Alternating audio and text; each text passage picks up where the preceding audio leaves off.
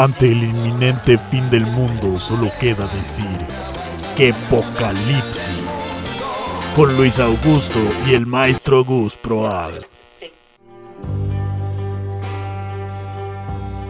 Gente.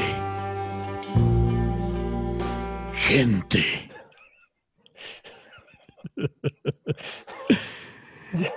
ya estoy llamando al DIF. No por esa voz. No por esa voz. Hay un niño que va a pasarla muy mal. O sea, solo por escuchar eso. Bienvenidas y bienvenidos. no. Es tu voz de Batman. Exacto. It's my Batman voice. Bane, maybe I shouldn't have smoked that much. Muy bien. Mr. Mr. Wayne, don't stand on ceremony. Bienvenidas y bienvenidos a esto que es poca, poca, popa, que tú lo puedes decir mejor que yo. Muy bien, muy bien, excelente. ¿Qué apocalipsis? Esto es ¿Qué apocalipsis? Su podcast de pesimismo, de abrazar el fin del mundo. Eh, usted, si es como nosotros, ya está harto, francamente, de todas estas noticias tan positivas, ¿no? De, ay, vamos a aplanar la curva. Nosotros queremos empinar la curva, si se puede decir, Ah, aunque suena, suena como un eufemismo muy sexual, te voy Sí. a empinar la curva, pero queremos empinar la curva, queremos que ya esto se lo lleve la chingada, ya tuvimos la oportunidad, gente, tuvimos la oportunidad, esa oportunidad pasó, es el momento de abrazar nuestra inminente destrucción y para Así eso es. estamos aquí. Y se nota que yo estoy en actitud de fin del mundo completamente, porque mira, traigo mi, mi, para la gente que no nos está viendo, traigo mi playera morada como color chicle canel con un corazoncito súper, súper, súper guy. Y Sí, traigo, está bien bonita tu playera. y traigo una, una, un, no se ve, pero No se ve porque tu fondo virtual sí, hace que Pero es una taza tacita de gatos. de gatitos, porque creo que esa es la actitud oscura que se requiere para este programa. Yo siempre supe que los sodomitas serían el final del mundo y tú solo lo estás probando. Tú estás de Así ese es. lado. Es- me encanta que la taza no se vea, es como la taza transparente. Y la gente que solo nos está escuchando está como, ¿qué? Así ¿De qué hablan? Para la gente ¿de que solo nos está escuchando, recuerde que también usted puede ver esta emisión en YouTube.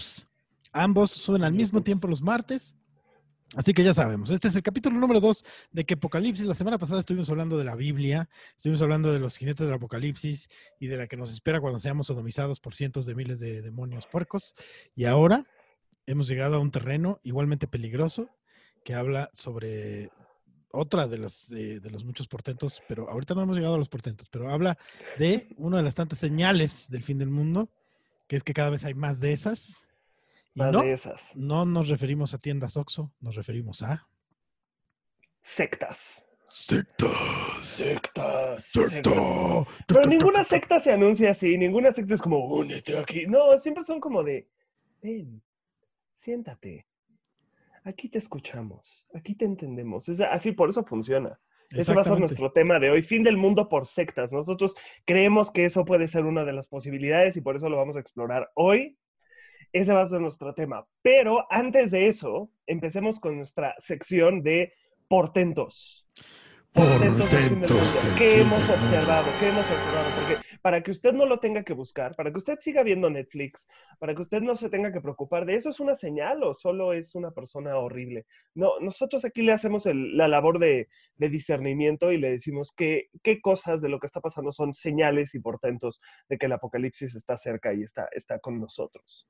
Así es, es el momento de los portentos. eh, ya viste que el efecto, no conseguí los truenos, no conseguí los, tenían, los truenos tenían derechos de autor, eran de eh, autor, ¿sí entendiste? Los truenos, derechos de Ah, autor. de autor, Thor, con dios TH, Dios, Ah, trueno, ajá. ah, Y ahí te seguí, te seguí uf, completamente. uf. No sé si estamos solos en eso, pero yo te seguí. Exacto, tal vez solamente tú, yo y a lo mejor, a lo mejor el chico guapo Hemsworth y ya. El chico gua- guapo Hemsworth, si alguien nos está escuchando que escribe fanfiction erótico de dioses nórdicos, compártala. Ha de estar chida, güey. O sea, yo, yo sí leería a esa madre, güey. Yo sí. Sí suena, leería eso. sí suena, Suena chido. suena. Portentos. A ver, ¿quieres que empiece yo, Gus? Empiézate. Primer portento. Ok. Primer portento. Esto es una cosa, esto es una cosa que de veras, de veras, cuando uno se mete en estas cosas, porque de veras parece mentira, pero es bastante fácil encontrar un montón de cosas que uno dice, no, a ver, o sea, claramente, o sea, güey, qué bueno que no tengo una mentalidad más, más mística, porque neta, sí, yo ya me estaría neta suicidando por este tipo de cosas. A ver, identificaron un enjambre gigantes de hormigas voladoras que se está acercando al Reino Unido. ¿Y sabes cómo lo identificaron? ¿Cómo? Por, por satélite. No me jodas. Por satélite vieron una nube de, o sea, cientos de miles, millones de hormigas voladoras que se está acercando al Reino Unido por la costa sur No del Reino. Unido, por, por Kent y Sussex.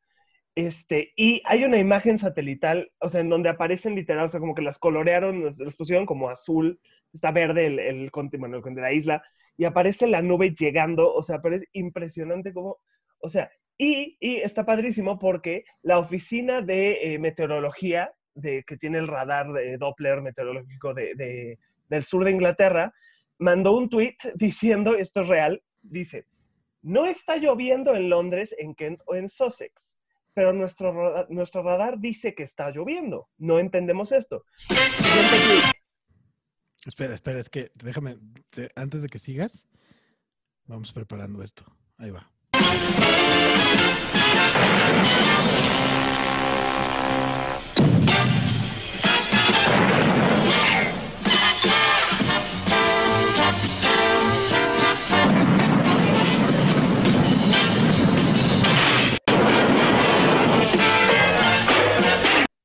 Ese es el intro del Soy la hormiga atómica, para el que no lo está entendiendo. Ahí Oye, está. ¿qué, qué swing traía la hormiga atómica, qué bárbara. La hormiga atómica traía un swing impresionante. qué bar- Yo iría a ver un concierto de esa madre, güey. Es todo el Big Band absoluto, así, qué Ah, maravilla. total, total, total. Así que ya saben, aquí puro pinche referente que nadie entiende. La Entonces Aparte, hormigas voladoras, hazme el puto favor. O sea, ya es como, es como cuando descubres por primera vez que las cucarachas vuelan, solo no te dejan que lo sepas. Pero pueden volar, es eso. Y entonces eh, empiezan los tweets, ¿no? Entonces luego el siguiente tweet era porque decían, dice que está lloviendo el radar, pero no está lloviendo. Y luego dice, no, corrección, el radar está detectando un enjambre de hormigas, este, de hormigas voladoras que está esparciéndose por el sureste de este, Inglaterra. Eh, y luego dicen que este, durante el verano las hormigas a veces vuelan en una huida emergente masiva y eso es lo que estamos viendo en el radar. Pero en el radar lo vieron, o sea, en un satélite. A mí me impresionó eso, cabrón, así. O sea, eso, es, si eso no es un portento, eso está en la Biblia, ¿no? O sea, eso es una de las plagas. Es una de las plagas, viene para acá, nos habían dicho que eran langostas, ya hubo de esas también, por cierto, hace poco. ¿Sí? Ahora resulta que son hormigas atómicas. Usted lo escuchó aquí, primero que en ninguna otra parte, son hormigas atómicas con swing, las que se están acercando a conquistar Inglaterra con nueva música. Así Con es, nueva música, esa les hace la- falta. esta es la noticia, necesitan sus nuevos Beatles. Ahí está. Muy bien. Fíjate, otra de las cosas. Ya a qué grado hemos llegado de locura que en este, en este momento del fin del mundo la gente decide que es más importante una foto que la vida de su hijo. Resulta que, Perdón, ¿no es así siempre? pues sí, ¿no? Según yo sí. O sea, Pero- no tengo hijos, pero así. Tuve uno, ah, pero me tomé una... No, ya. Tenía Fíjate. uno. Fíjate lo que pasó en China. Esto fue apenitas, ¿eh? En China, eh, en plena era digital, porque de China viene toda la tragedia ahora, ¿eh? Un padre eh, se puso a sujetar a su hijo al borde de un precipicio. O sea, como que lo, lo agarró así de las manitas, le dijo, tú ahí como que estás ahí en el precipicio, pero sí estaba Michael está vivo, yo lo sabía. Yo sabía que Michael estaba vivo. Y todo esto para que le pudieran tomar una foto. Así de sencillo, lo agarró de sus bracitos, lo agarró ahí para que se viera abajo el precipicio y el niño colgando. O sea, se tropieza el señor chino, se le resbala el chamaco y adiós chamaco. Yo tengo mis sospechas y sé por qué esto en realidad es un portento, porque ahora están sacrificando niños el nombre de Instagram. Esa es, esa es mi teoría.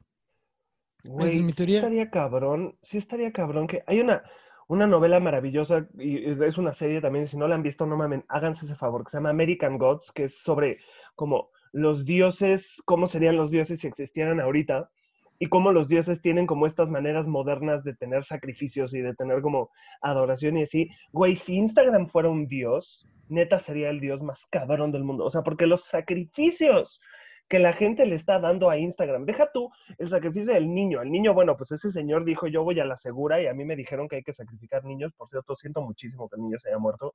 O sea, está muy mal. No estamos aquí para reírnos de un niño muerto. No se murió, No ¿eh? No se murió. No se. Ah, ¿está vivo? Ah, mira, pues entonces ya No, no, no, no, no, no pasa nada, mira. De hecho, a la gente que, lo, que no lo va a ver esto, me- justo me dijo Luis Augusto, no pongas imágenes, es lo primero que voy a hacer. Este, la gente que lo va a ver en, ahí está, observe usted, la gente que lo está viendo en el YouTube, No mames, no, no, no, no, no, no. ahí no le podemos ver. play. No le pongas. No, no le, mames. no le quiero poner play, güey, no le quiero poner No, ponle play. play, o sea, obvio Por ponle supuesto. play. No, no mames. Ahí está, tómenle la foto al niño en el precipicio No, pero, o- a ver, o sea, y, no y lo está- además felices. No, y que todavía no le tiemblan las manitas, o sea, para quien no lo está viendo, o sea, ese, ese precipicio, estamos hablando, ¿qué? 20 metros de caída libre. sin pedos, sin O pedos. sea, no mames, no. ¿Viste eso? O sea- Entonces, dime si eso no es un portento del apocalipsis, dime Claro si eso no sí. es un sacrificio infantil al Pero dios pobre Instagram. niño, o sea, ¿cómo vas a crecer en esa familia? Tus papás obviamente mostrando ese video a todos tus amigos, a tu primera novia, así como, mira cómo nunca valoramos la vida de este imbécil. O sea, mira cómo desde el principio nos valió verga si se muere o no. Ahora, es China. Entonces, cualquier persona china que se muera ahorita, voy a, citando al gran Terry Pratchett, no lo pienses como morir, piénsalo como salir temprano para que no te gane el tráfico. Porque todos vamos a morir, entonces la carretera hacia el más allá va a estar tan hasta la madre que si te mueres ahora, en realidad es como salir a las 5 de la mañana cuando entras a las 7. Es como, güey, llegas, te tomas tu café, no pasa nada y te ahorraste el tráfico. Entonces está bien. Pero crecer como ese niño no, no es algo que yo envidie, la verdad. O sea, no es algo porque que se envidie. muchos de nosotros, no sé si tú compartas esto, pero yo a veces creciendo dije, creo que les valgo verga a mis papás. Sí. Pero este niño lo sabe. O sea, Ah, sí, lo sabe seguro. que desde que nació era como, güey, no nos importa si se muere, un Instagram está padre. O sea, está bien. Tiene, tiene pruebas, tiene pruebas eh, que además, fíjate que eso era algo que yo estaba pensando. Yo creo que muchas veces nuestros papás, nuestras mamás, eh, fueron igualmente negligentes, solo que no hay pruebas. Ahora, lo que sucede con el Internet es que hay pruebas.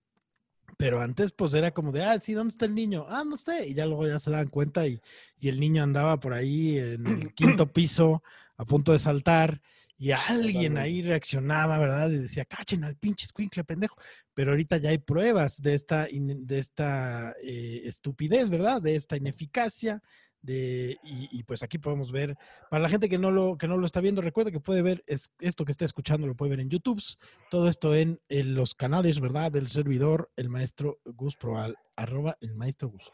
Óyeme, Qué maravilla de portento. ¿Sabes que ese video, aparte, sabes que ese video se va a usar para un, para un divorcio? O sea, Sí, yo, yo ya vi ese video siendo usado en la corte, así como de quiere ver por qué me voy a divorciar de este imbécil. Observe nada más este pedo, güey. No mames, pobre niño, pobre niño, neta, no te envidio. O sea, está padre porque vas a ser único en China y ser único en China es, ¿no? Pero fuera de eso, no. ¿qué cosas? Yo aquí tengo uno, un portento. Este, este sí me friqueó y tuve que llamar a un amigo mío que es, este, es físico y se mete mucho en cosas como de, no sé, el término no es imagenología y seguro ahorita me, está- me, me estará escribiendo diciendo, no se dice imagenología, pero es el tipo de mamadas que es, o sea, básicamente espectro, quién sabe qué chingados. Y Espectrofilia. Espectrofilia, espect- no, esa es la persona que se quiere coger un fantasma, yo creo. Pero bueno, el punto es que este, hay un, este, barcos, hay barcos así gigantes de estos que transportan petróleo, así estas madres que son el tamaño de Tlaxcala, cuando Tlaxcala tiene algún festival, porque normalmente son más grandes. Y estos pinches barcos gigantes que llevan petróleo y llevan todas estas cosas en tanques gigantes, ¿no? Y pues van por el mar. Resulta que hay varios barcos que están teniendo problemas porque de pronto empiezan a ir en círculos sin saber por qué. Pero ya está, o sea, medido y observado. Esto fue reportado por Sky News, o sea, esto no es cualquier pendejada. Este, que los están, o sea, están yendo como en círculos, perdiendo, obviamente, una vez que, si alguna vez han estado en alta mar, no tiene, o sea, si no tienes brújula o algo, no sabes en qué dirección estás yendo. Pues estas madres que están cargando, o sea, químicos y petróleo y todo lo, o sea, lo que puede acabar con el mundo, están yendo en círculos. Investigaron qué estaba pasando. Resulta que parece que hay un grupo de ciberterroristas que está hackeando los GPS de barcos, tratando de generar colisiones entre los No. barcos y entre No. los barcos y las islas. Y sabes que hay como, luego que estas partes en el mar donde hay piedras, pero pues no las ves, pero son esas pinches piedras que pasa el barco y como abre latas, y, ¿no? Ujú, ujú. los están perdiendo, están perdiendo barcos de medio kilómetro de longitud para ver si se estrellan y no se sabe quién es. Se sabe que los están hackeando, pero no se sabe quién es. Y esto también es sobre todo en las costas de, eh, de China y en el Pacífico. Eso sí está muy cabrón. O sea, eso sí es como, güey, hay gente que está ayudando al apocalipsis. Está diciendo, güey, ya que va a venir, pues órale. Pero aparte no ha habido ninguna demanda, no ha habido ningún como, lo que, así, denos dinero o, solo es ciberterroristas que están haciendo esto por la anécdota, güey. O sea, está cabrón. Qué fuerte, güey. Qué, qué padre. O sea, a mí todo esto, todo esto me llena de luz, me llena de Ah, sí, esperanza en la humanidad. sea, yo siento Sí. que está padrísimo. ¿Cuál es? el- O sea, sí, es- está, está muy bien. Abracemos este, este sentimiento. Usted seguro está sintiendo ahorita esta cosa como, ¿por qué estoy escuchando a este par de imbéciles? Solo me están haciendo sentir peor. Es que a usted le falta dar un pasito más, ya casi. Ya casi. Y cuando llegue a este punto donde diga, pues es que ya, o sea, Sí, es ¿qué que hay un, hay una, hay un punto que rebasas, y alguna vez la gente que no me conoce antes de tres años no me lo va a creer, pero alguna vez yo corría y corría mucho. Entonces, hay hacia una hamburguesería o... No, no, no, amigo. Yo antes era más flaco y bello que tú. Entonces, eh, hace, ¿qué te digo? Cinco años, ¿no? Me aventé la, la onda de, de- de poder correr el maratón entero y andaba entrenando ni más ni No menos, mames. ni más ni menos que en Berlín, eh, porque pues gano más Eso es que lo más blanco que has dicho en tu vida. O sea, esa frase ha ido convirtiéndose progresivamente blanca desde que la empezaste. Fue un, Exacto. yo hacía ejercicio, blanco. Ujú, Entrené para un maratón, más blanco. Sí. En Berlín, nazi. O sea, llegaste a un nivel Y es que todo lo acabo. así de blanco. O Todo sea, lo acabo. Waxican. Cabrón. Porque me tomé un café en Berlín de Starbucks y luego, terminando de entrenar, terminando de entrenar, nadé, nadé desnudo en un lago, en un parque. Entonces, Claro. ahora sí ya es la frase más blanca, mientras golpeaba a un judío. No, el asunto es que, what, ¿qué? Nadie dijo eso, No, nadie dijo eso. no. Pero fue sin querer, fue sin querer. O sea, fue sin que, estaba nadando y- te voy, te voy a cancelar, Gus. Estaba cancelar. nadando, le di un vergazo sin querer porque estaba desnudo, pero fue un vergazo literal. O sea, ¿me explico? No, o sea, fue más acoso que. Bueno, el punto, ya. Vamos a. Hablando Este de. video también se va a usar en un divorcio, yo lo sé cómo es. Exacto, güey, exacto. Voy a aparecer en la corte, está chido. Este, mucho de lo que sucede en este programa de que Apocalipsis es ver qué tanto me voy a empujar a mí mismo a decir todas las eh, porquerías. Porque ya no importa, Gus, porque ya no importa. ¿A qui- ¿A quién le importa? Ya a nadie le importa. En esta época de la corrección política, lo único que me dan ganas es de todavía quitarme más filtros. De por sí no tengo filtros, soy como una especie de eh, Snapchat chafa. Y, y luego, ahora con este nuevo experimento de dejar soltar todo, ya tengo menos filtros todavía. El asunto es que cuando corres un chingo, llega un punto en donde ya te duele absolutamente todo y sientes que no puedes más. Y en ese punto tienes que aguantar un poco más. Y una vez que rebasas ese umbral, muchachos, muchachas. Te mueres. No, güey, entras en un pinche estado impresionante. No hay dolor, no hay ansiedad, es, todo es aquí y ahora. Y eso es justo lo que nosotros estamos haciendo con este programa. Hemos rebasado el dolor, hemos rebasado la pena, hemos rebasado la ansiedad y hemos llegado a este punto en donde, ¿sabes qué? No hay pedo. No hay pedo. No hay pedo, güey. ¿Qué importa? ¿Qué importa? Hablando de qué importa, y en otro portento, eh, portentos de la semana de mi parte debería llamarse Y otra vez en China, fíjese usted. eh, Así podríamos tener una sección. Es como, ¿qué creen? Otra vez. A ver. otra vez en China, Made in China. China le vamos a llamar. El niño que se come el pegamento en el salón del mundo. Exactamente. Eh, la ciudad vecina china de Dongguan quedaron perplejos. Eso no fue racista para nada. Nada, nada racista. Eh, quedaron perplejos ante lo que vieron en la playa de la ciudad, cerca del famoso puente de Jumen, muy famoso. ¿Tú cuántas, cuántas veces no has ido al puente de Jumen? Tengo una postal, güey. Obvio. Está bien, nunca has ido. Hay un museo, el Museo Jumen. El Museo Jumen, sí. Está padre. Que está al lado del Imen, pero ese es otro. Y este... No, es como, es como el Museo Jumex, pero es más barato y hecho con peores materiales. O sea, como más o menos eso. Muy bien. Muy bonito. Em, pues nada, que miles de patas de cerdo, así como lo escuchó usted, miles de patas de cerdo se quedaron varadas. Según informan las autoridades que se ocuparon de recoger los restos de los animales eh, y prometieron destruirlos, sugirieron que probablemente estas provengan de un buque, hablando de, Un buque de patas de de un cerdo. buque que se hundió en el distrito Nansha, al otro lado del estrecho. Pero si usted ve las fotos, métase a la nota, usted ve las fotos y se ve en la playa así, chingos de patas de cerdo. Los medios locales informan que el peso total de las patas recogidas en la playa es, señoras y señores, asciende a, señoras y señores, 20 toneladas. Lo cual me preocupa porque significa que hay por lo menos unas 200 toneladas de cerditos andando sin patas por el mundo. Güey, esa es una imagen cómica de por sí. Y, porque, me lo- o sea, y- y están en otra playa, Exacto, como ayuda, no podemos. de, de panza arriba. No, ¿sabes qué? Eso me dice, porque muchas veces criticamos, decimos, güey, los chinos, ¿qué manera tienen de comerse las cosas más asquerosas del mundo? Te voy a decir una cosa, si esas 20 toneladas de patas de cerdo estuvieran en el mercado de la Merced, no duran dos horas, güey. En tostadas de pata, esa madre se acaba en dos horas. Ni se echan a perder, ni las tienes que refrigerar. Porque si es que los chinos ni- comen eso. La tostada de pata se me hace un crimen de lesa humanidad. Es la cosa más asquerosa que he visto en mi vida. Yo quiero saber qué estaba pensando el cabrón que dijo, güey, me acabo de dar cuenta que los cerdos tienen una gelatina sanguinolenta adentro de sus patas. ¿Cómo sabrán una tostada? ¿Qué clase de enfermo? O sea, es no, no, así, no. Jamás. No, Sí, o sea, si mi opción es volverme vegano o comer tostadas de pata, me vuelvo vegano. Mañana. Asqueroso. Y lo que decía de Ugh. que el resto de los animalitos están en otra, en otra playa es real. Están en la playa de Tuen Mun. Las autoridades sospechan que, o sea, no están seguros, pero sospechan que al encontrar pedazos de, de cerdo y de pescado y de aves varadas en otra playa, no están seguros, pero piensan que sí están conectados los dos casos. Es decir, puede ser que haya habido dos buques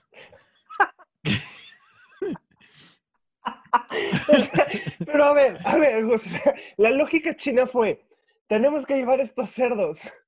Pues ¿por qué no los llevamos completos? No, ni madres. Aquí las cosas se hacen en orden. Exacto, Un por buque partes. para las patas, otro un- para las colas. Otro para las cabezas. No, Se calcula que la próxima semana se va a encontrar eh, un, en, en una playa más hacia el sur de China muchos anos de cerdo. Anos, de cerdo. cerdo que van a estar ahí. Una playa con toneladas de cabezas de cerdo. Eso sí es una... pe- o sea, Tarantino tendría así pesadillas con eso. ¿Cómo se llama este cabrón el que dirigió Hostel, el amigo de Tarantino? Roth, Eli Roth. Eli Roth tendría sueño, pesadillas con eso, güey. Una playa llena de cabezas de cerdo. Ni a la y un señor enferma. colgando a su hijo, así como, a ver, tómate la foto. sí, sí, sí. No mames. Entonces, si usted quería bonitas noticias, si hubiera ido a otro podcast, aquí estamos no. hablando de portentos del Estoy fin del seguro que en mundo. algún lugar adoptaron un perro, en algún lugar, no sé, un- un- una, una persona ya pudo caminar otra vez. Aquí no lo venga a buscar. No. Me gustaría Me- terminar los portentos con una cosa, perdón. Sí, Gus. sí, adelante. es lo último, pero esto es muy importante. Eh, Islandia. Eh, si no saben nada de Islandia, es importante que sepan que Islandia, ese cabrón sí es como el sobrino pelirrojo que está seguro que sus papás son primos y hermanos y padre el de la madre. O sea, es, es un producto muy extraño de un incesto histórico y cultural. pero tienen una, pues, tienen de pronto tienen unas ideas que me gustan mucho. Y esto es algo que está pasando en Islandia y eso lo puede hacer usted, que nos está escuchando o viendo, que es, bueno, el, el mercadeo va así. Eh, dice, em, querido turista, a usted le ha pasado mucho este año. Parece que usted necesita el lugar perfecto para sacar sus frustraciones. Algún lugar grande, vasto y prístino. Parece que usted necesita Islandia. Esto es lo que están haciendo. Obviamente la gente no puede viajar a Islandia. Lo que están haciendo es, hay un sitio donde puedes grabar tu grito de frustración, o sea, grabarte en terapia de grito de ¡Ah! Pero estas, estas terapias que la gente, neta, o sea, yo una vez me acuerdo que estaba pasando al lado de un consultorio donde estaban haciendo terapia de grito eh, primal, lo llaman, y, o sea, neta parece que el lugar se está incendiando, o sea, es como un fatality de 40 personas al mismo tiempo, es terrible. Y grabas tu grito, se los mandas y ellos lo van a poner en unos altavoces junto a unas cascadas preciosas y unas montañas preciosas en Islandia, para que tus gritos se esparzan en un lugar de completa paz y así te sientas mejor tú. Eso es algo real. Esto existe. Y lo puedes hacer, puedes mandar tu grito. Yo estoy pensando seriamente en mandar mi grito, sobre todo porque quiero pensar que al lado de estas bocinas hay una pobre señora que vive en una cabaña y todavía no sabe que van a hacer eso. Por Entonces, favor. cualquier momento va a empezar a escuchar los gritos de todo el planeta que está mandando gritos de frustración por el encierro. Entonces, a mí me gustaría, la verdad, mandar grito por eso. Entonces, están haciendo esta, esta campaña en Islandia. Este, les puedo eh, pasar luego el link, si quieren, por el Twitter, para ver si quieren este, mandar su grito a, a Islandia. Está muy, está muy padre. La verdad es que sí, sí vale la pena, yo creo. Y lo encuentran en arroba Mr. Drama en Twitter, ahí le pueden mandar su grito. Óyeme, qué bonito. Yo tengo ganas de mandar uno que, que, aprovechando que los islandeses no creo que hablen español, quiero aprovecharme y mandar uno que diga, esto es una pendejada, pero así. Con- estoy seguro que los- ya lo están diciendo en islandés. y así, o sea, no, no importa. En nórdico antiguo, porque son el mismo idioma. Y la cascada está así de, yo qué vergas, putos. O sea, No, la cascada no. Yo ya vi la foto de dónde van a poner los gritos. La verdad es que está precioso. Porque, o sea, sí es un lugar que usan para eso. O sea, hay gente que le vende a, a personas el tour para que vayan a la cascada y saquen toda su frustración. Por eso son un país bastante eh, pacífico, supongo, y porque no tiene ejército. Pero este, yo creo que es, es- es un- es una idea muy padre. Yo creo que deberíamos pensar en hacer esto aquí en México también. O sea, mándenos su mentada de madre. Así, todo el mundo mándenos su mentada de madre y le ponemos las play apuntamos. en el Estadio Azteca. ¿Cuál es el Estado Azteca? Las apuntamos a, a- a este, al Palacio Nacional todas, así, órale, así, o sea, a las 6 de la mañana se me ocurre, así como ándale, nomás de, nos- buenos días, Hola, Así, buenos una días. mentada de madre en Swahili, órale. Ujú. Suena perfecto. Y con eso terminamos nuestra sección de hoy de Portentos del Apocalipsis. Búsquelos. del apocalipsis. Portentos del Apocalipsis, búsquelo, ponga atención, los portentos están al lado de usted, pueden estar ahora en su cocina. Y yo digo que eh, vamos a abrir un, un hashtag para la gente que está escuchando esto. Y en cuanto lo escuche o lo vea, nos pone ahí en el Twitter, ya sea arroba Mr. Drama o arroba maestro, el maestro bus, nos pone ahí con el hashtag portentos del fin del mundo. Lo que ha estado usted observando, necesitamos detectives allá afuera, necesitamos mentes atentas Sean los nuestros portentos, ojos. sean nuestros ojos, mándenos portentos, mándenos estas señales del fin del mundo. Y ahora sí, a entrar en tema. Uy, Uy, las sectas y los cultos. A mí esto es algo que, o sea, lo voy a confesar, este es de mis temas favoritos en la historia. O sea, me encanta leer sobre esto. Son las cosas más enfermas del mundo. Casi, casi estoy avergonzado de lo mucho que disfruto leyendo sobre esto, porque son cosas espantosas. O sea, son cosas horribles, pero una parte de mí está como, ¿y luego qué hicieron? ¿Y luego cuántos murieron? No, no, no puedo. O sea, neta, no puedo tener suficiente de esta madre. Oye, pero además te has dado cuenta que ya plataformas como Netflix ya se dieron cuenta de eh, del enorme valor en términos de entretenimiento que tiene el morbo, porque ahora están haciendo como un montón de miniseries que están diseñadas de tal modo que, digo, te puedes ahorrar el suspenso si vas y, y Wikipedias, pero están diseñadas de tal modo que historia de un crimen, pero te la cuento de a poquito, te la voy campechaneando, te voy guardando la información y poco a poco tu morbo va creciendo. Varias de estas sobre sectas, de hecho, hace poco vi una muy interesante sobre todo lo que sucedió ahí con, con la gente de Osho. Eh, Sí, no. buenísima, buenísima. Entonces, pues nada, esto de las sectas es morbo y el morbo es entretenimiento y usted abra sus oídos morbosos porque vamos a hablar de sectas. hablaremos de sectas. Entonces, básicamente, para definirlo rápido, una secta es cualquier grupo de personas que comparten una ideología, normalmente es una ideología religiosa, pero puede ser una ideología sobre la realidad, sobre el amor, sobre lo que sea, comparten una idea, pero esta idea tiende a, lo que pasa con las ideas que son tan extremas, es que te dan dos opciones. O la rechazas y te unes otra vez al, mainstream de la sociedad, porque la sociedad tiene este efecto regulador en donde eh, yo lo llamo el efecto no mames, ¿no? O sea, llega un amigo tuyo y te dices, güey, oye, es que creo que lo que deberíamos hacer todos es solo comer trigo crudo y hacer una montaña con nuestra caca. Y la gente va a contestar, no mames, güey, no puedes hacer eso. Y casi todos vamos a recibir ese no mames y vamos a decir, ah, ok, bueno, me voy a regular, ¿no? Esta fue una idea muy, muy ridícula. El problema es que cuando se juntan varias personas que creen esa misma cosa y traen a más personas, traen más personas, tienen de dos. Pueden permanecer con la sociedad y la sociedad los va a rechazar o, lo que normalmente pasa, ellos mismos se van a marginar de la sociedad y van a tener este lugar en donde no existe ningún tipo de objetividad y ningún tipo de, de voz de la razón. Y cuando no hay voz de la razón, si alguna vez fueron adolescentes y saben lo que es estar en un cuarto, cinco adolescentes pendejos compartiendo sus pendejadas sin que nadie los regule, llegas a un punto de estupidez muy cabrón. Oh, sí.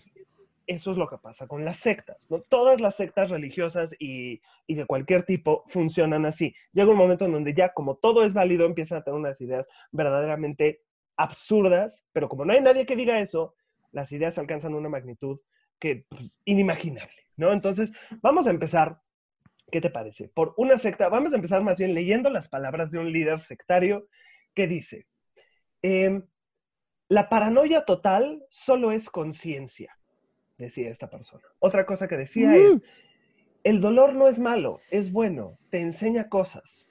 Yo, yo, yo entiendo que el dolor te enseña cosas. Y finalmente, no te, eh, ¿cómo dice? Ah, no me puedes caer mal, pero te voy a decir esto.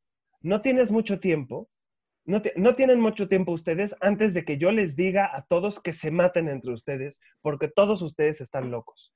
Y ustedes pueden proyectarlo a mí, pero yo soy el único que vive adentro de cada uno de ustedes. Y estas son palabras del señor Charles Manson, probablemente el líder de secta más famoso del siglo XX. Famochichimo se casó en la cárcel y toda la cosa. casó en la cárcel. Manson. Lo que pasó con la güey es secta que era muy encantador. Familia. Súper la familia de, de Charles Manson. Y tenía este encanto porque dices, güey, pero aparte lo ves y dices, güey, no mames, o sea, este güey es, del- es un, ¿sabes? Es un indigente que está pidiendo así papel aluminio para hacerse un, un sombrero. O sea, es ese tipo de, de apariencia que tiene él. Y sin embargo, convenció a un chingo de gente de que lo que él decía era verdad, que el mundo se iba a acabar, porque esto es algo que une a todas las sectas. Todas tienen esta idea de el mundo va a acabar de una u otra manera, como nosotros un poco. Quizás eso nos va a pasar, quizás algún día tendremos muchos seguidores y tendremos nuestra propia secta y entonces pues ahí veremos qué hacemos con todo ese poder.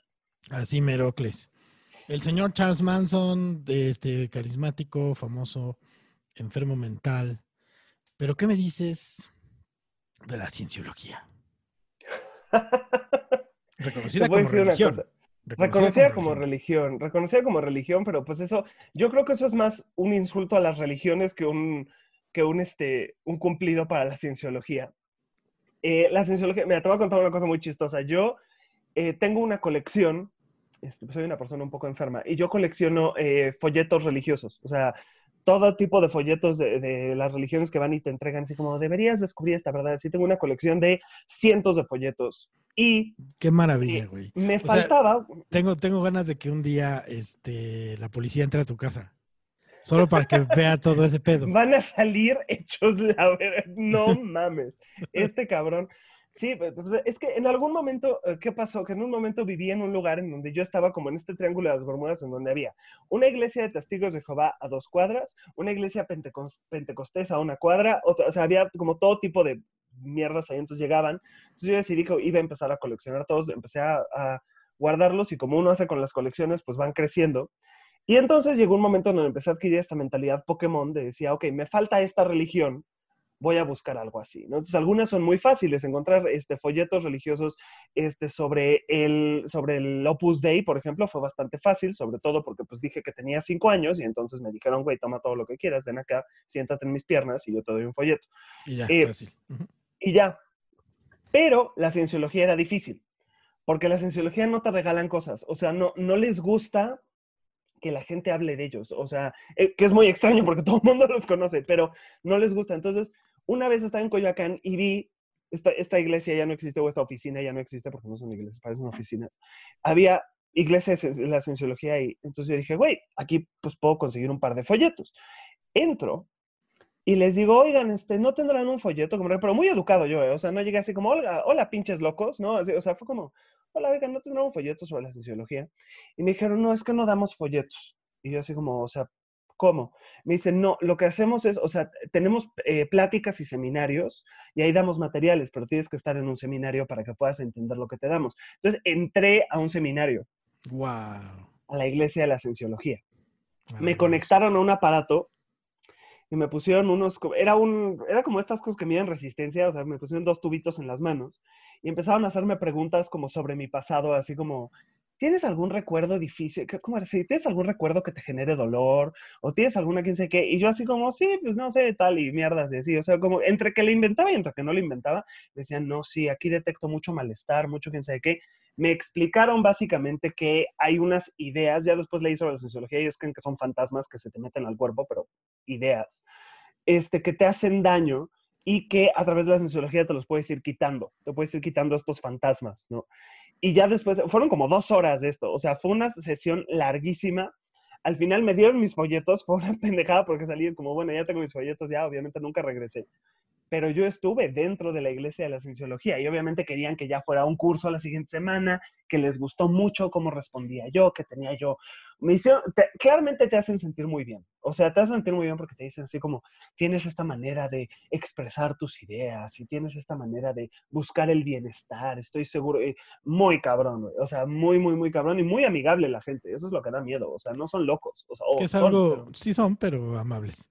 Que es algo, que es algo lo, lo- de, lo, de lo también muy característico. La mayoría de las sectas saben envolver, saben engañar, saben distraer, y ya que estás súper envuelto y engañado y tal, pues ahí terminas eh, atrapado. El señor eh, Ron Hubbard. El Ron Hubbard, sí. El Ron Hubbard, quien escribe El Ron. El Ron, el ¿cómo Ron como dice, Sarah, como dice Sarah Silverman, porque Ronald sonaba demasiado este, terrenal, se tuvo que poner el Ron. Y, ah, no, dice, porque Ronald, ya- ya- Ronald Howard ya estaba tomado. La No, sí. dianética, la cienciología.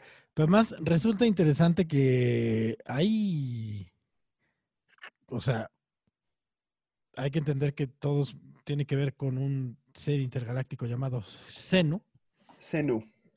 Y que en esa secta está bien loco, güey, porque como que es muy atractiva para la banda de Hollywood. O sea, sabemos que Tom Cruise está ahí, que John Travolta está ahí, eh, que la esposa, la ex, la ex esposa de, de Tom Cruise salió huyendo de ese pedo. Salió huyendo, así, pero de, o sea, a la verga, yo me voy, porque esas son las historias, que, o sea, las historias de la gente que se sale. Sí, sí, sí. Es esto, te envuelven tanto en esta, en esta cultura y en esta subcultura de nadie te puede entender, no hables con nadie que no sea cienciólogo porque ellos no te van a entender. Y una vez que alguien te mete en la cabeza, o sea, gente, si nos están escuchando y están en cualquier tipo de grupo, cualquiera, porque hay un chingo de grupos que operan como sectas, aunque no, no se manejen como algo religioso, como. Herbalife, por ejemplo. No, no, es real. Sí, si sí. estás en un grupo en donde alguien te dice la frase, no le digas a pareja, novio, amigo, mamá, no le digas a ellos porque no te van a entender. Cada vez que alguien te diga eso, huye, cómprate un helado, relájate, cómete tu helado, échale tantito whisky al helado, helado de vainilla con whisky, una maravilla, reflexiónalo y no sé, güey, o sea, ve, a- ve, ve al cine, ve algo, o sea, porque estás, neta, necesitas bañarte un poco de esas ideas. Cada vez que alguien te diga, nadie te va a entender, solo nosotros, huye en la dirección op- opuesta. Así es. Y esto se los decimos nosotros porque nosotros los entendemos mejor que nadie. Muy bien. Entonces, Ahora, este, ya tenemos dos de las más famosas, pero hay más, muchachos. No mames, hay una. A, ver, yo, yo investigué una que sea, es una, esta era una secta cristiana japonesa. Es una combinación que se escuche muy, muy, muy usual, pero pues está padre, ¿no? Es como cocina fusión. Este, que el grupo se llamaba Aum Shinrikyo. Aum Shinrikyo. Aum Shinrikyo. Con Shoko Asahara. Este, ajá, exacto. creada por este, Asahara Shoko, que este, hizo, bueno, decía que este, él decía que era Jesús. Esto es un tema recurrente, por cierto, es un leitmotiv. Otra vez, cuando alguien diga que es Jesús, pero no sea un Jesús, no sea como, o sea, un Chuy, así que no sea un Jesús Díaz. Ajá, los Jesús Díaz están chidos. Jesús Díaz es tu cuate, Jesús Díaz te invita a un tequila cuando no tienes varo. Pero cuando alguien diga yo soy la segunda venida de Jesús o yo soy la reencarnación de Jesús o algo así, esa es una señal de alarma. O sea, en ese momento le tienes que poner agua enfrente y decir, hazla vino o yo me voy a la, chingada porque no, no entiendo. Y este güey, eh, junto, pero, o sea, estamos hablando de más de 10 mil seguidores en todo el mundo. Y empezaba siendo muy así de, no, soy muy espiritual, soy muy tranquilo, y luego se empezó a volver como muy violenta sus, sus creencias. Otra vez, siempre empiezan con el, tú vas a estar bien, y ya luego empiezan con esa cosa de, deja de hablarle a tu mamá, ¿no? Este, había gente de este culto que pagaban dinero para poder beber la sangre de Asahara, de Shoko Asahara.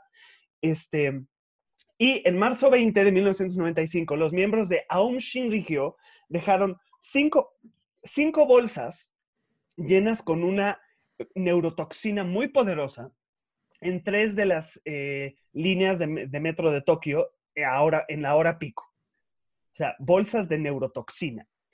Eh, los pasajeros empezaron a ahogarse y a vomitar. 13 personas murieron por este ataque y 5.800 tuvieron daños por la neurotoxina. Este, conforme pasaron los años, el culto intentó y falló al atacar otras estaciones de metro con cianuro, esta vez, porque dijeron, pues la neurotoxina fue muy sutil, vamos a intentar cianuro. Eh, eh, sentenciaron a muerte a Sahara junto con otros 12 miembros de su culto. Eh, siete de esos miembros fueron ejecutados hace dos años, en julio de 2018, incluyendo a Sahara. Los otros, cinco, los otros seis miembros siguen esperando ser ejecutados en Japón. Ahí siguen, en la cárcel. Y además estoy leyendo aquí que cuando hacen la redada para, para encontrar a este güey en la sede de Asahara, que era el Monte Fuji, revelaron que había químicos y productos necesarios para producir gas sarín, que es este gas que soltaron, en cantidades suficientes como para matar a cuatro millones de personas. No, perdón. sí, cuatro millones de personas. Adicionalmente encontraron metanfetamina, millones de dólares en efectivo y oro. Qué cosa más bella. Pero aparte, o sea, en Japón, o sea, si hay algún lugar en donde podrías matar a cuatro millones de personas por la necesidad de población es en Tokio. O sea, esos güeyes más bien no le midieron. O sea, eso pudo haber sido de verdad, o sea, la catástrofe del, del milenio. O sea. Y para que usted se vaya a dormir con calma, piense, ¿cuántos de estos no se están cocinando en este momento? ¿Cuántos seres de esta naturaleza no se están cocinando en este momento? Ahora que en, este, en medio de esta crisis y esta pandemia, la locura desde el hogar, si, si yo, si yo, fíjate, estoy considerando una, una secta que tenga que ver con mantequilla de maní, ¿qué estará pasando en otras casas de gente más insana? Yo, mira, ya como tengo mi barba, yo voy a empezar a, convencer a todos. De hecho, sí se parece a la barba de Shoko Asahara. ¿eh? Ahorita estoy viendo fotos de, Shoko Asahara y sí tiene esa, esa, onda de no deberías tener barba, pero por alguna razón te, te empecinas en tenerla. Entonces, pues eh, estás llevando ese. Y mientras más, y mientras más este gordo estoy, más se me afilan los ojos. Entonces, me estoy. Embajada de Japón en la línea 2, Gus. Dicen que no mames que no mames, por favor. Esto, es, esto es broma, por supuesto que yo no voy a iniciar ninguna secta. Eh, todavía, todavía, Porque yo he ido a los cursos de stand-up de Gus Proal. Y sí son muy cercanos, ¿eh? Pues mira. Sí son muy cercanos. Tú piénsalo así, Gus, eh, para quien no lo sabe, seguro la mayor parte de la gente que nos escucha lo sabe, pero Gus es este, de los maestros más venerados, venerados siendo la palabra clave aquí, de los maestros más venerados eh, de comedia en México. Y yo como un alum de, de Gus, como un exalumno de Gus y, y alumno, ¿no? Eh, sí sé que, o sea, Gus, te lo voy a decir así al chile. Si tú decidieras usar tus poderes para el mal, podrías empezar un culto. Porque tienes todas las cajitas ahí, tienes gente que se siente incomprendida, los comediantes. O sea, Oh, sí. eh, todo mundo se siente así, es que soy tan único. El mundo tiene que escuchar que siempre se me atora la chancla en la banqueta y tú así como todo se nos atora la chancla. No, es que a mí de una manera muy particular. Entonces tenemos esa vulnerabilidad. Tenemos Ujú. esa idea de la gente no nos entiende, pero entre nosotros nos entendemos. Espérame, déjame a punto. No, es real, o sea, es real. Yo lo sé, a ver, yo como, yo eh, estudié pedagogía y yo varias veces he reflexionado esto de si un pedagogo, sabiendo bien cómo funciona el acto de enseñar y el acto de aprender y esta relación tan poderosa que es la idea de enséñame y yo aprendo y yo te imito, pero yo qué sé o sea, neta sí se puede usar para el mal. Cabrón. Y si lo usas para el mal, podrías hacer cosas impresionantes. Y aquí, ten- o sea, estos ejemplos, o sea, y la pregunta de Gus es real. Hágansela para que no duerman. Y cuando no duerman, Sí. tuiteenos, porque vamos a estar despiertos igual. Tuitenos. Tuiteenos cuando no puedan dormir. Ahora, ahora que estamos encerrados y la gente está, piensan en esta idea terrorífica, la gente está sola con sus ideas. No hay reguladores, no hay, no hay el efecto no mames. La gente solo está pensando y pensando y pensando. ¿Cuántos líderes de estos están ahorita diciendo, yo podría hacer esto? Y no creo que sea tan difícil. Lo peor de todo es que no creo que sea, no creo que sea tan difícil como, como parece. Creo No. que nomás necesitas ser completamente malo. Y ya. Ten- no tener. Mira, hasta los perros del apocalipsis están ladrando ahorita. Está el, el cáncerbero, está aullando. Exactamente. Y sí, para la gente que había escuchado cancerbero antes en el fútbol, luego les explicamos qué significa. Muy bien, entonces, el movimiento para la, reuta- la restauración de los diez mandamientos, señoras y señores, fundada por eh, la ex prostituta Credonia Brindé, quien dice haber tenido una visión de la Virgen María. El movimiento para la restauración de los diez mandamientos insta una visión estricta y literal de los mandamientos. Ellos creían que el apocalipsis se produciría en 2000, en el 2000, y que iba a haber un arca de Noé eh, de la justicia. El 2000 se acercaba y se le instó a los miembros a abandonar sus pertenencias terrenales. Eh, pero cuando el año nuevo de 2000 transcurrió sin incidentes, los miembros de la secta comenzaron a rebelarse. Los líderes declararon el 17 de marzo como nuevo día del juicio final y celebraron una fiesta para sus miembros en dicho día. ¿Qué día el 17 de 500 marzo? El 7 de marzo del 2000. 7 de 500 marzo. o más personas asistieron, entre ellos muchos niños. El fuego estalló en el edificio tapiado. Es decir, los metieron a todos para estallarlos. Y esto fue en Uganda. Cientos de personas de la secta fueron encontrados envenenados, apuñalados. Las autoridades creen que los incidentes fueron asesinatos en masa en, un lugar, de en lugar de suicidios en masa. Es decir, antes de quemar el pedo, ya los habían matado. Entonces, Madre esto fue en Uganda, él, él- y se llamó un bonito llamado, lugar, ¿verdad? el movimiento para la restauración de los diez mandamientos. Pero entonces, a ver, o sea, lo que querían era, o sea, digo, más allá de que murieron un montón de personas y qué horror, pero, o sea, querían obedecer. Ese, aquí, aquí tengo un problema. Como una persona criada en un profundo catolicismo, con el que tengo una relación complicada, pero sigo siendo culturalmente muy católico yo. eh, tengo entendido, y no soy un experto, pero tengo entendido que uno de esos mandamientos dice algo sobre no matar. O sea, Yo a mí también me suena. Casi seguro, casi seguro, así como la gente casi nunca se acuerda de adorar dioses paganos, ese, nadie se acuerda de ese mandamiento, de no adorarás ni, eh, imágenes eh, paganas de, Dios. Que fue la, La primera gente- vez, fue la primera vez que hubo como pedos como de, de autenticidad y piratería. O sea, que la, iglesia- o sea, dijo, estos, este es el Maldita sea China. Este era es el Dios China otra vez, auténtico, este es el Era Dios China auténtico, todos los demás dioses son piratas, ahí nació ese pedo. Exactamente. Mandamiento la gente luego no, no, se acuerda, ¿no? Y cuando dices chinga tu madre, pues no estás honrando a tu padre y a tu madre tampoco. Pero el no robarás y no matarás, generalmente la gente lo tiene como muy metido en la cabeza, lo cual me hace pensar que esta gente no era muy de confiar. O sea, también los muertos. Pero lo de, o sea, más que nada la incongruencia de decir, queremos aplicar literalmente los diez mandamientos. ¿Y cómo lo van a hacer? Vamos a matar a un chingo de gente. Pero, pero, oiga, pero, pero, y así. Y así las cosas. Sí, a, Mo- a Moisés no le gusta, le entristece. A Moisés le entristece esto porque él no estuvo hablando con un árbol en llamas para que le dieran los 10 mandamientos para que luego vengas a hacer semejante estupidez. Pobre, pobre Moisés. Qué cosa más hermosa. ¿Qué ¿Cuál otro cosa? tienes? Es- ¿Cuál otro tienes? Yo tengo uno, bueno, a ver, quiero hablar de, este es, este es una, este yo creo que es el más, el que más me perturba a mí, este, por cómo ha permeado la cultura, pero cómo ocurrió. Este, vamos a hablar de el templo del pueblo de Jim Jones. Este, esto fue bueno. A ver, en 1955, Jim Jones eh, fundó una cosa llamada el Templo del Pueblo en Indianápolis, ciudad conocida básicamente por nada. Este, yo creo que había mucha gente aburrida, ¿no? O sea, piénsenlo como el Tlaxcala de Estados Unidos. Indianápolis no nada. Y, este, y como hay gente aburrida, pues entonces los cultos pues ocurren, ¿no? O sea, pongan atención.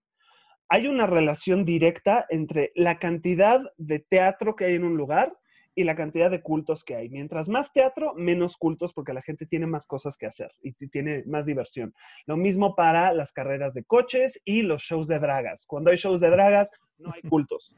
Real. Yo puedo mostrarte una página de ¿Me cuántas... ¿Estás diciendo que toda la gente que va a un show de, de draga es inculta? Eso es lo que No, estás... estoy diciendo que la gente que va a shows de dragas es a prueba de cultos. A prueba de cultos. Si hacemos una, una gráfica de número de personas en cultos y número de, de dragas en un lugar, puedes ver una relación. O sea, vayan a ver un show de dragas. Eso les va a ayudar en serio un chingo. Entonces, en 1955, Jim Jones funda el, el Templo del Pueblo, eh, que es un nombre muy chino también. O sea, es como de, no sé, el templo popular.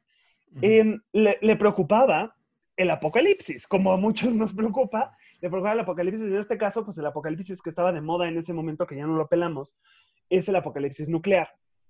Decía este, que tenía mucha, mucha, mucho miedo de que bombardearan con, con bombas atómicas Indianápolis, cosa que no sé si se, si se me hace estúpido o si se me hace nada más ingenuo pensar que alguien gastaría una bomba atómica destruyendo Indianápolis, ¿no? Pero bueno, está bien. Eh, Así que mudó, mudó a su congregación a un lugar llamado Eureka, California, que pensó que sería más seguro. Él pensaba que en California iba a estar más seguro que en Indianápolis. Eh, pero luego le dio otro ataque de paranoia en 1977, esta vez porque los medios le pusieron atención, los medios empezaron a seguirlo y decirle, este güey, ¿qué pedo, no? O sea, son cientos de personas que lo están siguiendo de un lugar a otro, miles, ¿no?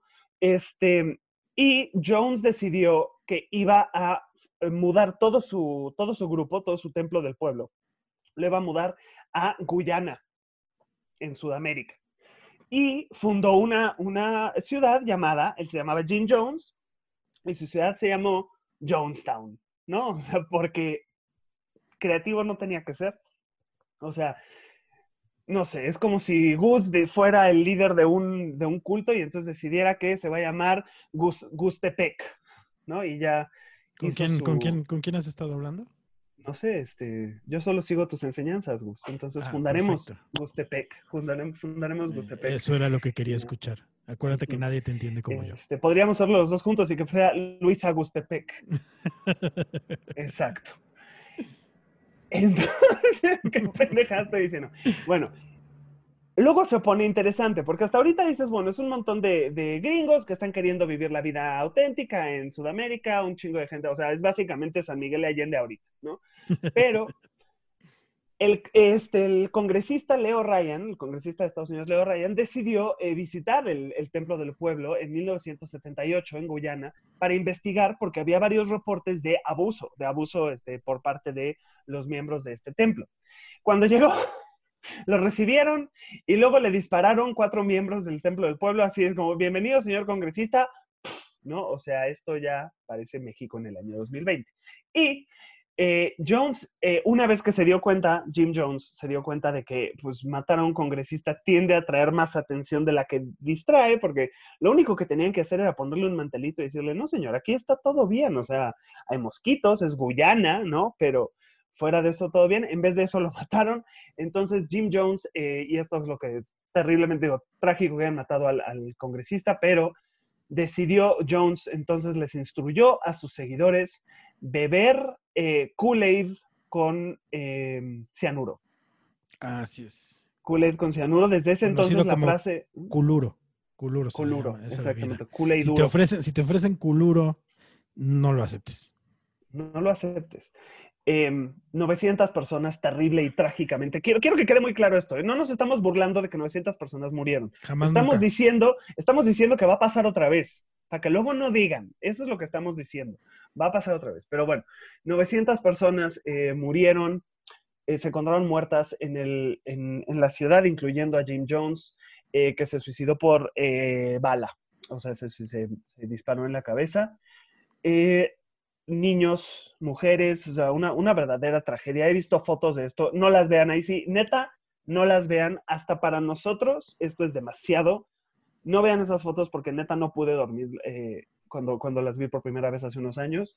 En una, esto es terrible, en una em, nota de suicidio que no, no estaba firmada, pero la encontraron en, entre los cuerpos, un miembro escribió, si nadie nos entiende, no importa, ya estoy listo para morir, la oscuridad se asienta sobre Jonestown en este, el último día de Jonestown en la Tierra. Esa fue la nota que se encontró. Qué bonito. Qué bonito, qué bonito, qué bonito es el miedo, qué bonito, qué bonito son las cosas que decimos en este programa. Usted sale de este programa con el corazón enriquecido. Somos una especie de chocomil para el corazón. Kool-Aid, si lo quiere ver usted así. Si lo quiere ver así. Y pues nada, qué padre es el mundo. A mí, a mí me encanta, a mí me encanta. Fíjese usted que hemos llegado ya a ese momento de los consejos después de este maravilloso tour alrededor de las sectas. Creo que es momento de aconsejarle a ustedes algunas cosas para que esté preparado y esté preparada porque mientras nosotros estamos platicando, algún morro con barros en Arizona está preparando una nueva secta que tiene que ver con, con gaming, yo qué sé. Yo que sé. Está planeando un ataque terrorista. Sabes que es blanco y heterosexual porque todos los pinches son. Así es. Entonces, eh, pues nada, queremos darles un número de teléfono donde usted, si quiere pertenecer a Gustepec, puede marcar. no. Ay, me gustaría empezar esta sección de consejos para el apocalipsis con un consejo. Si Gus Proal se acerca con usted y le ofrece aguas locas, no las acepte. Dígale, no gracias. Beba solamente cerveza que usted abra. Abra usted la lata enfrente de usted. No las aguas locas son deliciosas, son deliciosas. Gustepec, no vaya. Si alguna vez ve un letrerito como escrito con cartolina, en cartolina, ¿cómo se llama? En opalina, en cartolina opalina, con, en así que diga Gustepec para allá, sigas a derecho. No, no vaya. Ese es el primer, consejo. Segundo consejo. Segundo consejo. Si usted tiene un hijo, una hija y le quiere tomar una foto en un precipicio, aviéntese usted, previene al hijo de, crecer alrededor, al lado de un padre estúpido eh, y, lo hace muy feliz. Entonces ahí está, si usted quiere poner a su hijo en peligro para tomar una foto, primero usted tírese por la ventana. Muchas gracias. Otro consejo, por favor. Otro consejo. Eh, la verdad es que esto es algo que a mí sí, o sea, sí me preocupa porque la verdad sí he conocido personas que eh, están metidas en cultos. O sea, no, nunca te lo dicen, obviamente. Nadie se va a acercar contigo así como, oye, pertenezco a un culto, pertenezco a una secta. Pero sí hay señales de alarma y la verdad es que me gustaría, y esto ya es, terminarlo en una, en una cosa bastante seria, pero porque la verdad sí, o sea, a mí los cultos sí me, me ponen los pelos de punta y yo sí, yo sí los destruiría a todos. Así que, o sea, y quizás esto es un, un este, un una declaración menos controversial que la del episodio pasado en la que dije que los primeros que se morirían serían los de derechos de los animales. Entonces, no es una retracción tanto como un adendo.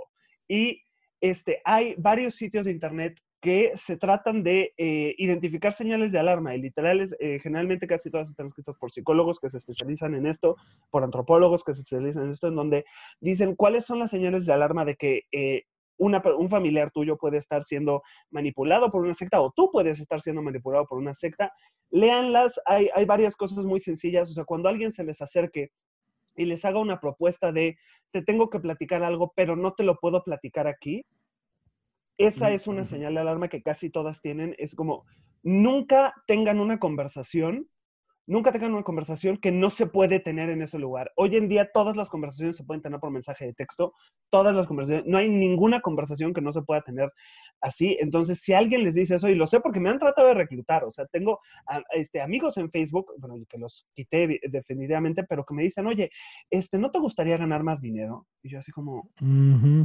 Oh, sí, porque, ah, no, bueno, es que me gustaría invitarte a, cancélenlo, ciérrenlo, helado con whisky.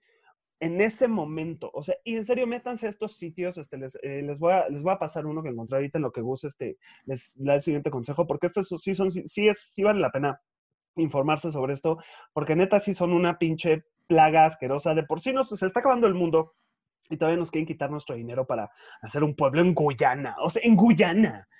O sea, es, sí, no, no mames. pobre Guyana. Porque, ¿Por qué otra cosa conocen a Guyana? O sea, ¿qué otra cosa es famosa de ahí? Solo Jonestown. Es horrible. Es horrible. Consejo, Gus. Consejo. Si es usted eh, susceptible, si es usted vulnerable, si es usted no escuche líderes, empiece a buscar su propia grandeza en su interior, porque la gente está loca, güey, les encanta abusar. Y sobre todo, si se te acercan en la calle y te dicen, amigo, ¿cómo estás? Te quieren vender cupcakes. Corre a la verga, güey. Corre, corre y pégales si puedes antes de hacerlo. Pégales. Una cachetada, no te, no te digo mucha violencia, una cachetada. Como, güey, este, te, te, te, veo como súper, ¿por qué no me regalas una sonrisa? Algo así. Entonces le das una cachetada y corres. Ahí está. Este, rápidamente nomás, eh, el artículo, bueno, un artículo de los que leí que me gustó mucho cómo está hecho, está en culturacolectiva.com. El artículo se llama ¿Cómo saber que perteneces a una secta y no te habías dado cuenta? Escrito por eh, Beatriz Esquivel, eh, publicado el 14 de junio de 2019. Para que no digan que robamos cosas, estamos poniendo ahí la fuente. En serio, búsquenlo. Hay un montón de sitios que están muy bien escritos, muy amigables, pero tengan cuidado, en serio, porque, o sea, ahí sí, no quiero terminar en una nota paranoica, pero voy a terminar con una nota paranoica. No mamen, no lo hagan, así, no lo hagan. Y mi último consejo. ¿Ubican ustedes ese amigo castroso? Yo lo tengo muy en mente. Ernesto, si me estás escuchando, chinga tu madre. Eh, este amigo castroso que neta, o sea, siempre los bulea por todo, siempre dice así como de, no, es que voy a empezar a hacer stand-up. No mames, que vas a hacer stand-up, qué mamada. Ese amigo, atesónenlo. Imítenle una chela. Porque esos son los amigos que nos mantienen arraigados a, nuestro a nuestra propia, a la probabilidad de que somos pendejos. Siempre necesitamos gente que nos recuerde que es perfectamente posible que seamos unos pendejos y esto es bueno porque te hace, en algún, de, alguna manera, te hace dudar de, espera, quizás mi idea sí es una estupidez, ¿no? Quizás, ¿qué chingados estoy haciendo? ¿Yo qué chingados voy a ser comediante, ¿no? O sea, ¿para qué lo voy a hacer? Y en una de esas te vuelves comediante y en una de esas no, pero es bueno tener esa voz. Entonces no los manden a la chingada, atesoren al amigo castroso, a la amiga castrosa, a la, al, amigue castrose, por favor, ténganlos presentes, regálenles algo de Navidad, chingenles la madre, eh, que se mándenlos a chingar a su madre también, pero sí. Ahí estuvo el hermoso capítulo del día de hoy. Espero que se vayan a dormir tranquilos, que se vayan a dormir llenos de esperanza eh, en su corazón.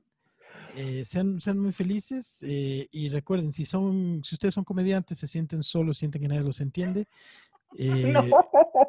Nos vemos en Gustepec. Aquí empezó, aquí empezó, en Gustepec. Tienes todas, todas las palomitas, ¿eh? estoy viendo otra vez las señales y todas. Pérdida monetaria, definitivamente.